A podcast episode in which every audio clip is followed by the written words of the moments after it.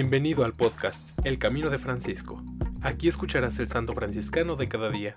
Acompáñame a caminar siguiendo las huellas de Francisco de Asís.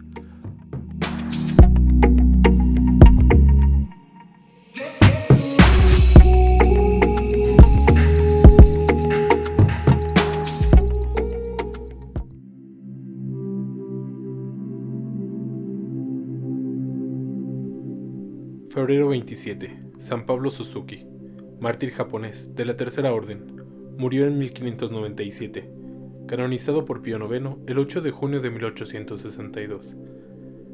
Nacido en el reino japonés de Obari, convertido al cristianismo por San León Karasuma, ingresó a la Tercera Orden y desarrolló gran parte de su actividad apostólica en la región de Meako, colaborando activamente con los hermanos menores en la difusión del cristianismo y en la asistencia a los enfermos en calidad de enfermero sometía su cuerpo a severísimas penitencias.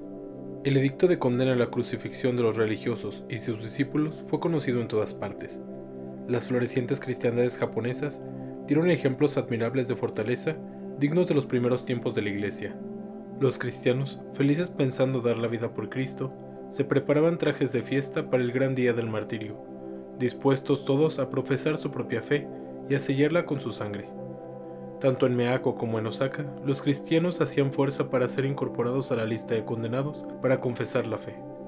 Pablo, como los demás, sufrió las vejaciones que le infligieron por el largo camino de un mes hasta Nagasaki. En los últimos momentos de su vida demostró notable valor, invitando a los presentes a hacerse cristianos, y dirigió palabras de perdón a sus verdugos, con lo cual produjo una gran impresión. Luego se dirigió al lugar de la crucifixión rezando las palabras del Salmo. En tus manos, Señor, encomiendo mi espíritu.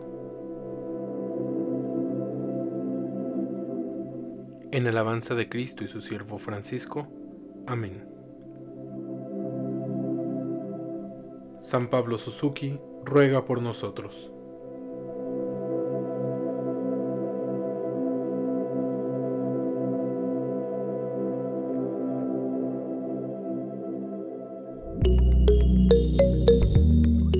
Te invito a que compartas este podcast y sigamos juntos el camino de Francisco. Paz y bien.